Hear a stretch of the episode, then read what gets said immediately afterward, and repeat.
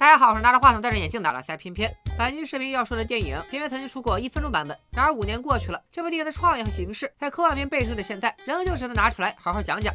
它就是由马特·戴蒙主演的《我在火星种土豆之火星救援》。小白是一名美国宇航员。最近，他所在的火星小队正在执行勘探火星物质的任务。除小白之外，小队还有五名成员。我主要介绍大家比较脸熟的两位：队长劳模姐和美队的好兄弟巴基。这天，小白像往常一样在一望无际的火星平原上铲土，而火星气候多变，强风暴突然来袭，火星小队不得不迅速撤离。队员们在一片乌漆麻黑中被风暴吹得东倒西歪，朝飞船走的每一步都迈得相当艰难。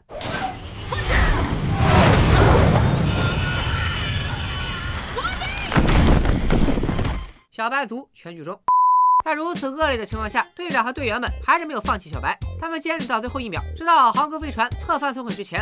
老猫姐不得不承认，风暴的威力如此生猛，安全系统又检测到小白的宇航服破损，小白百分之九十九凶多吉少。万般无奈之下，老猫就只能下令返航。没过多久，NASA 局长对媒体宣布，小白在火星行动中意外殉职，全剧终。小白当然不会清理凉凉，除去百分之九十九的凶多吉少，他抓住了百分之一的死里逃生。小白在剧痛中醒来，发现自己的腹部被刺穿，他赶紧回到之前搭建的航天基地，简单的处理下伤口。这是小白到达火星的第十九个太阳日，也是他独自在火星求生的开端。太阳日以太阳离去两次，经过地球的同一子午线为基准，每两次是为一昼夜，和地球上的一天是一个意思。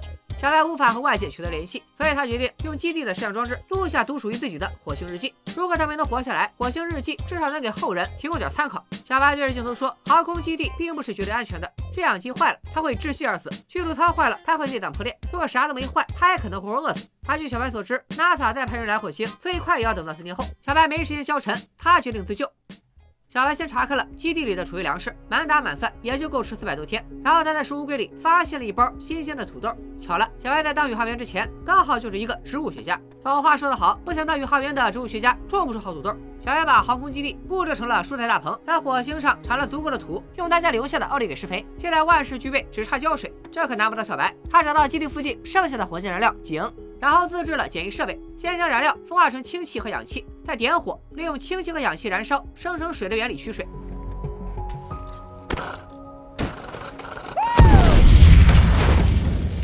小白大意了，就算设备封闭的再好，他一呼一吸之间也带着氧气，氧气有助燃的效果，这波炸的一点也不冤。好在一回生二回熟，小白第二次全副武装，重新点燃设备，真的生成了足够的水。十几天后，土豆发芽了。有人会问，小白天天吃土豆会不会营养不良？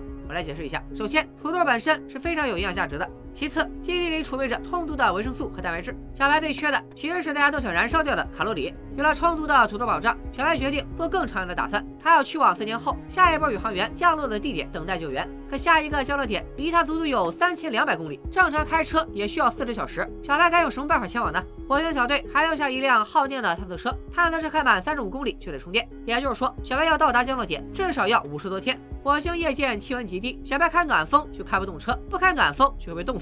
探测车耗电太快，又成了新问题。没办法，小白只能挖出小队埋在地里的放射性同位素温莎发电器。一听到放射性三个字，大家应该就能意识到有多危险。发电器如果坏了，造成核泄漏，小白立刻死翘翘。但俗话说得好，撑死胆大的，饿死胆小的。小白带上了发电器，每天白天从航空基地出发，前往更远的地方，晚上再回到航空基地，一来一回试探探测车的耗电量。路上他还不忘苦中作乐，跟着队长留下的老哥律动。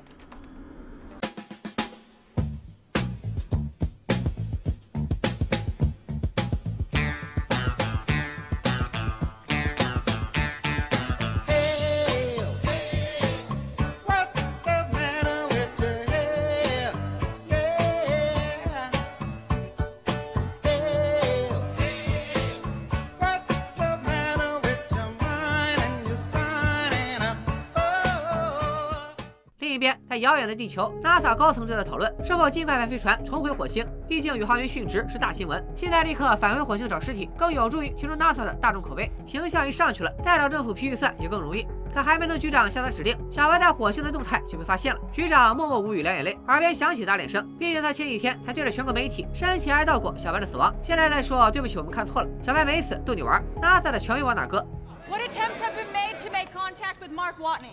We're working on it. Does he have enough supplies to survive? We'll be looking into that. What does this say about the agency? Are you going to resign? No. 局长选择将真相公诸于众。现在全世界都知道有个倒霉催的宇航员在火星求生，只有小白的队友不知情，因为火星小队正在宇宙的不知道哪个角落执行任务。局长不想让他们分心，所以要对火星小队隐瞒实情。目前拯救小白计划分为 NASA 局长代表的官方保守派、技术团队代表的突破创新派，还有公安团队代表的别问我，我啥也不懂派。根据小白的行动轨迹，技术团队猜到他想去四年后的着陆点。为了防止小白在获救前先饿死，局长要求技术团队在三个月内将补给装在探测器上送到火星。技术团队能完成任务吗？咱们接着往下看。镜头回到火星，小白也在继续努力。在土豆大丰收之后，他开始寻找赢了地球的方法，还真让他找到了一个老宝贝。那是一九九六年 NASA 发射到火星的探测器“探路者号”。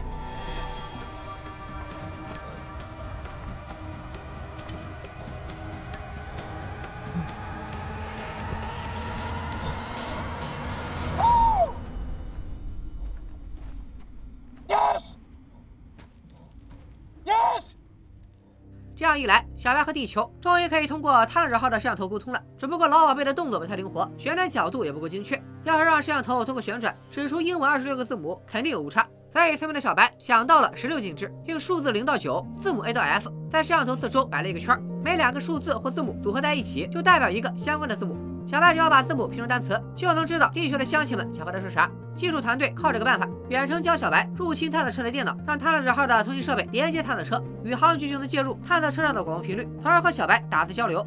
他们告诉小白，宇航局已经在制定救援计划，物资补给也提上了日程，他们一定会让小白活着回来。Okay. Glad to hear it. Really looking forward to not dying.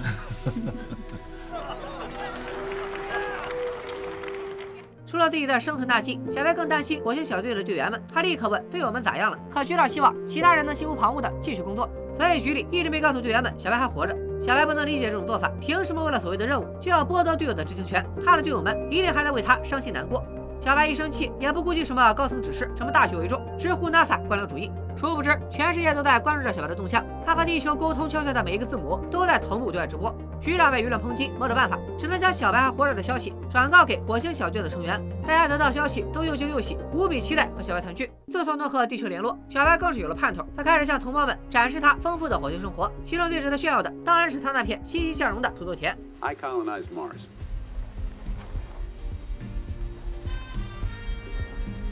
In your face, Neil Armstrong. 只不过欢乐的时光总是短暂的，意外再次发生，航空基地出现破损，舱门瞬间飞向宇宙，小白的航空服和头盔都在强气流中遭到了不同程度的损坏，且火星夜间温度极低，在基地完全暴露的情况下，他为之骄傲的土豆田也毁于一旦。这对小白来说无疑是巨大打击，他只能回到探测车进行休整。小白算了算，没有新土豆的情况下，他顶多能活六百零九天。另一头，得知小白的遭遇，局长认为往火星送补给的日程必须提前，这对技术团队来说压力非常大。可是为了让小白能活下去，他们没有退路可言。火星、地球双方都在努力，小白没有被突发状况打败，他很快给航空基地做了简单的修补，然后记录了土豆的存货，尽量减少摄入，以确保能活到补给到来的那天。一个月之后，技术团队完成任务，补给终于装满了探测器，发上火星。可就在 NASA 的工作人员们大声欢呼庆祝的时候，探测器异常波动，飞行轨迹出现偏差，发射失败。苦苦等待不久的小白，这次真的有点失望。他坐在鸟不拉屎、鸡不生蛋的火星，联络队长劳模姐，希望他能帮个忙。如果自己死在火星，就请劳模姐告诉他的父母，他有多热爱宇航员这份职业，并愿意为探索宇宙的使命牺牲，以及他在火星最后的日子过得不错，让爸爸妈妈别为他伤心。他永远不会后悔选了现代这条路。Thank you for being my mom and dad. 事已至此，所有人都以为无力回天。然而危机往往能制造转机。中国宇航局得知小白的事，想到中国的太阳神号助推器可以进入火星轨道，不过因为太阳神号的数据是机密，所以如果中国宇航局不主动告知，NASA 永远想不到来寻求帮助。可中方如果向 NASA 提供助推器，咱们的航天计划就要面临搁置。但这一回，为了拯救宇航员小白，中国宇航局还是决定和 NASA 合作。来，弹幕刷一波，中国牛逼！与此同时，一个名不见经传的天体动力学家向局长提供了新方案，可以大大提升物资交接的效率。那就是探测器无需着陆火星，而是进行近飞对接。也就是说，探测器不用进入火星轨道，只要在靠近火星的时候，让小白运作飞行器在空中接物资就行了。这种做法以前从来没有尝试过，风险也很大。万一小白上天的位置和探测器正好错开咋办？这回可真不一定有下次了。局长一时不能拍板，于是另一个更大胆的方法诞生了。记录团队提出，让火星小队执行完现在的任务以后，再绕个路去火星接小白。这个方法可行是可行，但绕路去火星可不是绕路去村口，绕一回就要在太空多待五百三十三天，而且不管是探测器升空，还是火星小队绕路，都需要用到太阳神号追踪器，所以 NASA 只能选择其中一个方案。局长不想为了一个人冒险失去整个队伍，他坚持使用第一个方案。可他的下属早觉得局长过于保守，便将第二个方案匿名发给了火星小队。如果火星小队决定去营救小白，就要再推迟五百三十三天回家。最可怕的是，一旦出了什么差错，很有可能团灭。劳模姐不想勉强队员，只有大家都同意的情况下，她才会冒这个险。That's more than enough space for one life, so. Yes. I vote yes. Let's go get him. Yes. 营救小白的任务全票通过，劳模姐联系上小白，制定了一个初步对接方案。NASA 每次执行登陆火星计划前，都会提前好几年做准备，将一些设备发送到指定地点。之前提到过，未来最近的一次任务在四年后执行，而任务所要使用的飞行器已经提前发送到火星了。小白只要前往飞行器所在的位置，乘坐飞行器和队友在空中汇合就行了。这计划过于完美，局长想不配合也不行。火星小队将会修改了飞行轨道，等待中国的太阳神号到位。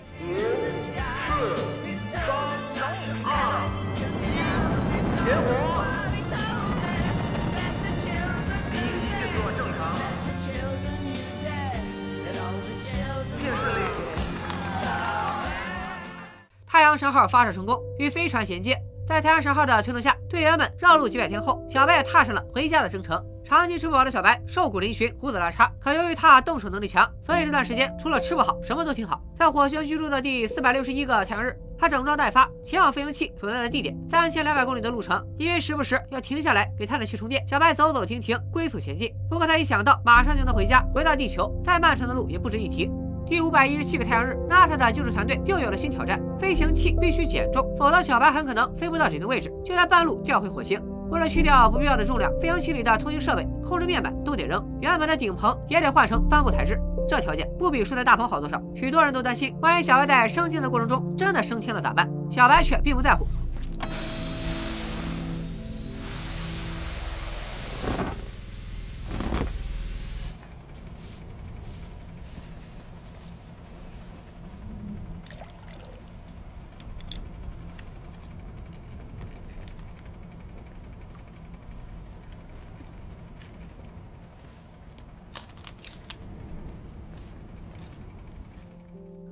三十八个太阳日，小白登陆了飞行器。按技术团队的要求，他扔了飞行器中的大部分设备以及天花板。第五百六十一个太阳日，因为小白乘坐的飞行器也是由飞船内的队友远程操控，小白几乎什么忙都帮不上，所以队友们已经模拟了无数次行动流程。劳模姐要保证万无一失。接下来，小白在探测车上吃完最后一颗土豆就要出发了。小白知道全世界都在关注着他，所以他简单处理了乱糟糟的胡子和头发，踏上了飞行器。时隔五百六十一个日日夜夜，小白终于听到了熟悉的声音。About two minutes, what? Hey, how you doing down there? I'm good. I'm anxious to get up to you. Thanks for coming back for me. Well, we're on it. 小白强忍着激动的泪水，回应着队长的指示。经过十秒钟倒数，飞行器终于发射了。小白在急速升空的过程中晕了过去。火星小队驾驶的飞船也在此时耗尽了燃料，临门一脚又出事故，飞船和飞行器距离太远了，负责接应小白的巴基根本够不着小白，而且两者的对接速度高达每秒四十二米，没被改造过的巴基实在跟不上这个速度。还好经过短暂的慌乱，小白醒了。Rodney? Affirmative. What's your status? My chest hurts. Uh, broke my ribs. 小白想到了一个妙招，只要在他的手套上戳个洞，他就能用泄漏的气体当助推器朝队友的飞船飞过去，成为钢铁侠、火星飞侠。老板在听完就关掉了连接陆地的信号。小白的办法虽然中二，但给了他一个新思路：用气体当推力，不用非得戳小白，只要将内舱封锁住，保证队友们不受影响，然后炸开后侧飞船的舱门，就能用气体将整个飞船推向小白。这个方案即便和组织汇报也相当危险，可劳模姐已经没有其他选择了。她恢复通讯，和总部简单汇报了操作流程，并且为了巴基的安全，她决定亲身上阵。哦，有人没听懂具体怎么操作是吧？请看以下片段。Brace for deceleration. q one Activating panel 41.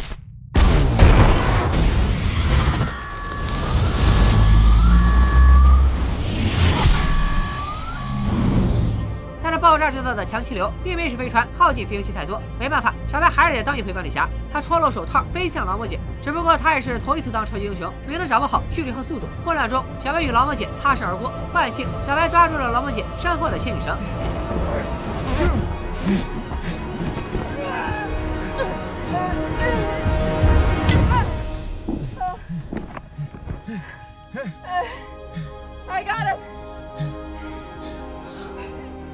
六百个日日夜夜，在无数人的努力、无数人的期盼下，小白终于回到了地球。